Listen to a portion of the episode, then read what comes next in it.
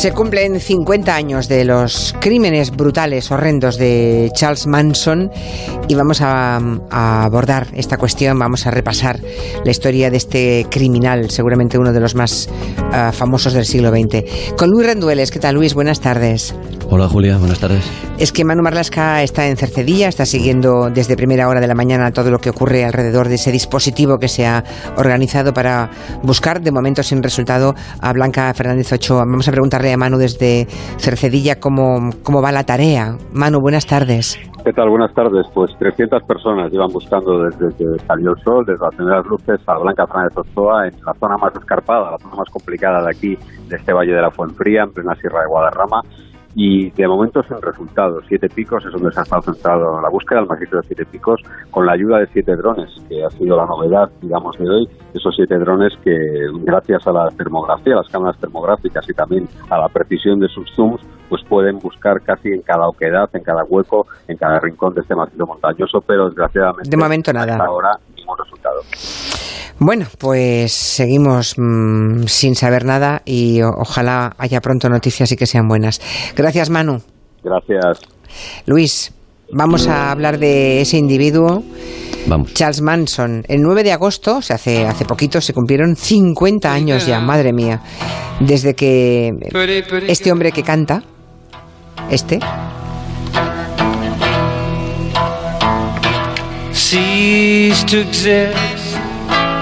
se convirtiera en el asesino más famoso de la historia. Era el líder, Charles Manson, de una secta que se creó pues a mayor gloria de sí mismo, claro. La secta se llamaba La Familia y podemos decir que Charles Manson es el, criminal con más presencia en la cultura popular, ¿no? Por encima, muy por encima, diría yo, de mitos como Jack el Destripador. De los crímenes horrendos que cometió, que mandó cometer, de su figura, de su trascendencia, hablamos hoy en Territorio Negro. Para, para empezar, mmm, recordemos recordemos quién era Charles Manson, que falleció no, no, hace mucho, ¿no? Falleció en la cárcel, nunca más volvió a salir en libertad, falleció hace poco. Sí, menos de dos años. Charles Miles Manson murió de cáncer en, en noviembre, en 2017 una semana después de que cumpliera 83 años. Murió en la cárcel, como decías, en Bakersfield, en California. Llevaba en cárceles americanas 48 años seguidos. Había nacido en el año 34 del siglo pasado, en Cincinnati, en Ohio. Manson fue hijo de una madre soltera, de Kathleen Maddox, que lo tuvo cuando ella era una adolescente, con apenas 16 años, sí. y cogió su apellido de un obrero de la construcción con el que su madre estuvo casada una temporada corta. Cuando Charles Manson cumplió cinco años, cuando era un crío, su madre y su hermano mayor fueron detenidos, fueron condenados a cárcel por atracar una gasolinera. Así que Charles Manson se trasladó de crío a vivir con sus tíos y ahí empezó en su adolescencia a cometer una carrera de pequeños delitos que hacían que entrara y saliera de reformatorios, de cárceles de forma intermitente. O sea, podemos decir que como otros criminales tuvo una infancia complicada, ¿no? Infancia y juventud complicada.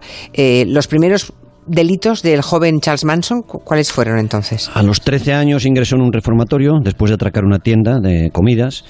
Escapó cuatro días después y en la fuga con otro chico, con otro delincuente juvenil, cometió más atracos. Eh, Cuando cumplió, a partir de cumplir los 18 años, entró y salió de prisión varias veces.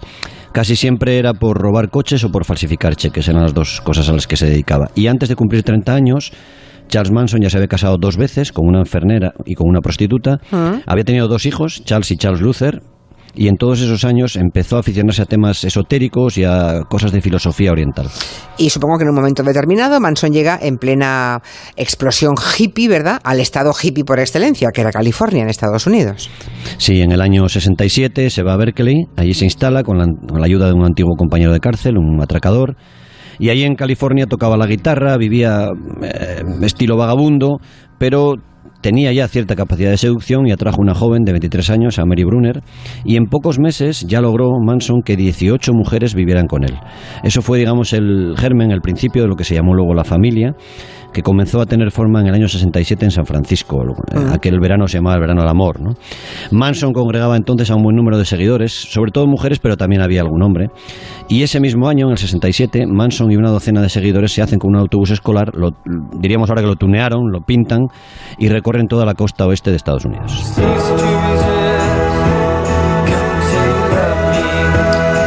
Suenan los Beach Boys, el grupo californiano por excelencia que muy a su pesar pues se relacionó con Charles Manson. Sí, esta es la obra maestra de Charles Manson. Esta canción de los Beach Boys fue escrita por Charles Manson y por Dennis Wilson, que era el batería de los Beach Boys. Manson estuvo varias veces en el estudio de grabación de, de los Beach Boys, según contaría luego el ingeniero de sonido, Stephen Desper. Y Manson dio permiso a los hermanos Wilson para grabarla, pero con la advertencia de que no podían tocar la letra, ni una coma. Los Beach Boys pasaron del aviso de Manson y Dennis Wilson recibió amenazas de muerte de Manson desde la cárcel. Madre Lo mía. cierto es que los que los conocieron en esta faceta sí sostienen que Manson tenía cierto talento musical.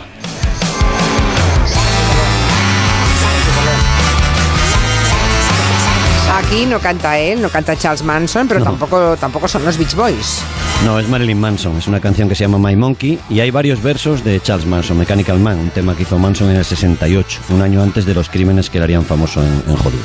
Habíamos dejado, por tanto, a Charles Manson y a su peculiar familia recorriendo la costa oeste de Estados Unidos en ese autobús que habían tuneado, aunque al final se quedaron, ¿no? Echaron raíces en, en California. Sí, fueron ocupando algunos ranchos, eh, propiedad familiares de algunos de los seguidores de Manson, y allí el delirio del líder y sus seguidores fue tomando forma, a partir de la publicación sobre todo del disco doble eh, blanco, el, álbum blanco de los Beatles. Manson se fue obsesionando con los Beatles y decía que él veía, solo él, mensajes ocultos en las canciones. Evidentemente no tenían nada que ver con la realidad. Siempre veía, en esas visiones, eh, veía que iba a haber una guerra racial entre blancos y negros, y según él el asesinato de Martin Luther King en el año 68 era solo el primer episodio. Y solo Manson y la gente de la familia se iban a salvar de esa especie de guerra de razas.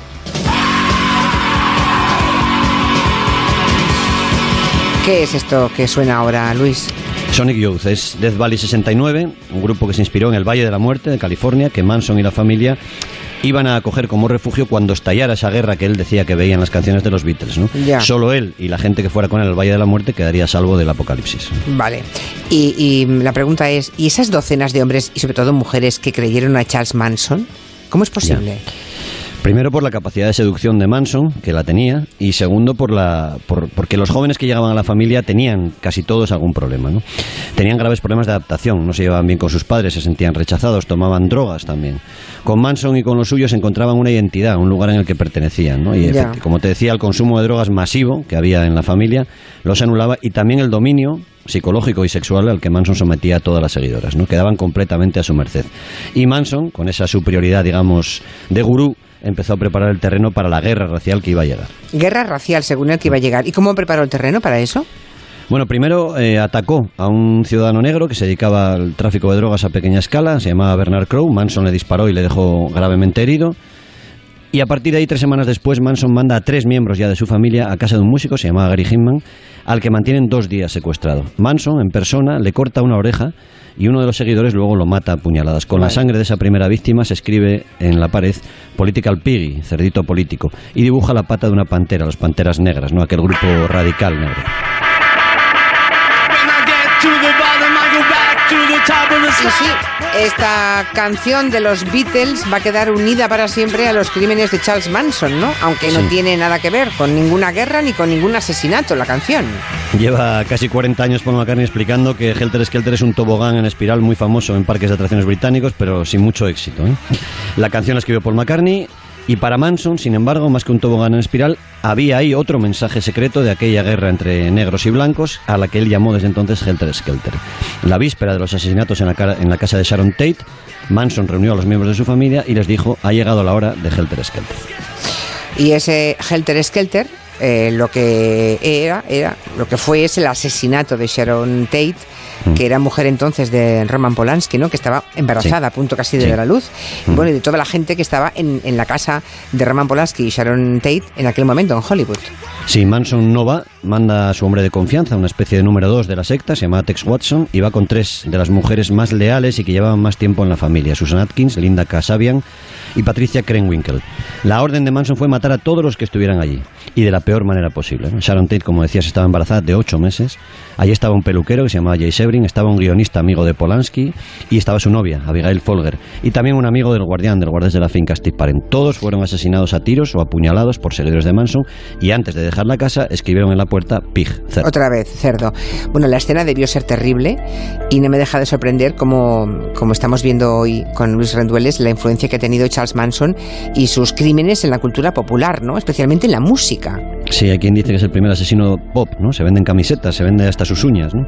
El vídeo de esa canción de Nine Inch, Ailes Gave Up está grabado, por ejemplo, en el mismo lugar en el que murieron Sharon Tate, está sonando ahora, y las otras cinco víctimas de la familia el 9 de agosto del 69. Y en ese vídeo sale Marilyn Manson, que es un cantante que siempre ha reconocido que tomó su nombre del criminal de Charles Manson como modelo. Pese a la crueldad de esos asesinatos, el frenesí de Manson no se acaba ahí. La noche siguiente, a los crímenes de Sharon Tate y sus amigos, con Hollywood aterrorizado, Manson, con otros cuatro autores del crimen de Sharon Tate, a los que se añaden también dos personas más, Leslie Van Houten y Steve Dennis, entran en la casa de un matrimonio, Leno y Rosemary La Blanca. Él era un ejecutivo de supermercados y ella tenía una tienda de ropa. Y creo que repitieron sus crímenes, ¿no? Aunque con la peculiaridad eh, de que Manson entró esta vez él sí en la escena de los asesinatos. Sí, entra, pero no, no, se limita a dirigir, se limita a dirigir las operaciones. Antes de que empezasen las puñaladas que acabaron con el matrimonio, Manson se va de la casa. Y antes de abandonar la casa, los asesinos dejan tres mensajes escritos con la sangre de las víctimas. Rise, alzaos, Death to the Pigs, muerte a los cerdos, y otra vez, Helter Sorprende ¿eh? que tuvieran que pasar varios días, bueno, varios meses, hasta que Manson y, la familia, esa familia de asesinos, fueran detenidos. ¿Cómo es posible? Con crímenes tan tremendos, tan mediáticos que diríamos ahora, ¿no? Que no dieran con ellos.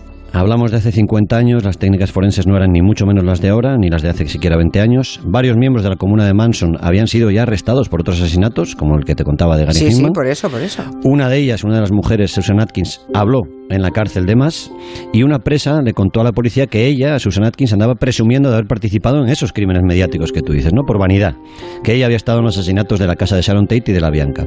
Y en diciembre del 69 la policía detiene a los responsables de los crímenes y también a Manson. Durante todo el proceso, el fiscal, Vincent Bugliosi, contó con una aliada definitiva e inesperada. Una aliada que es una, una arrepentida, ¿no? En el seno de esa familia de Manson. Exacto. Linda Casabian, que había escapado del rancho de la familia, horrorizada después de haber estado en la mansión de Sharon Tate, abandonó incluso a su hijo ¿eh? en, el rancho de la familia. El fiscal se dio cuenta de que era la única componente del grupo que tenía algún, algún tipo de fisura, la única que había perdido la fe absoluta en Manson. Le ofreció inmunidad absoluta, inmunidad absoluta, y estuvo Inmunidad absoluta, no está mal, ¿eh? Sí, sí. Y a cambio de que explicara qué qué ocurrió y sobre todo qué hacía Manson. Era muy difícil implicar a Manson en los asesinatos porque no había estado allí y nunca de ninguna directa, pero ¿Eso no el libro? No, porque aunque él físicamente no había matado a nadie, aunque no tenía las manos manchadas de sangre, pudo ser condenado mm, por todos esos crímenes horrendos. Gracias a esta arrepentida, sobre todo, le condenaron por los siete asesinatos en casa de Polanski, en la del matrimonio La Bianca. Fue condenado a muerte, la pena capital fue declarada inconstitucional en California y se le conmutó por cadena perpetua, que fue lo que ha cumplido hasta su muerte. Eso es. Y Manson murió, como decíamos, en prisión, sin haber salido, por tanto, ni un solo día en libertad de los casi 50 años que pasó entre rejas. 50 años. 48, sí, a partir de 2027 podría haber pedido la libertad. En prisión sigue su número 2, Tex Watson, sigue en la cárcel, se ha hecho religioso, es pastor evangélico. Ah. Susan Atkins murió también en la cárcel en 2009 sin saber lo que era la libertad de nuevo. Patricia Krenwinkel sigue también en la cárcel y Leslie Van Houten, la última mujer, también está en la cárcel. Soy Sharon Tate, actúo en la película. ¿Sales ahí? Esa soy yo, la señorita Carlson, la patosa. Y esto es Érase una vez en Hollywood, la última peli de Tarantino que está inspirada, ¿no? Le vas a molar. Sí, Manson es una sombra, poco más que una sombra ahí. Y hay unas escenas, no voy a hacer spoiler, pero hay una parte muy interesante cuando Brad Pitt va. El personaje de Brad Pitt va al rancho de, de Manson y, y ve el estado de cuelgue que tienen toda la gente de la familia. ¿no? Manson y el final tampoco es como el de Manson, tampoco voy a hacer spoiler, pero la sombra de Manson está sobre toda la película de Tarantino. O sea que Tarantino ha confesado que se inspiró en esos crímenes horrendos, ¿no? Que por edad seguro que también debieron impactarle a, él cuando era pequeño, ¿no? Cuando era niño o muy, muy joven. Sí, dicen que la, la, forma de, la forma de paz y de amor y terminó con los crímenes de Manson. ¿no? Toda esa tendencia hippie acabó ahí con los crímenes de Manson.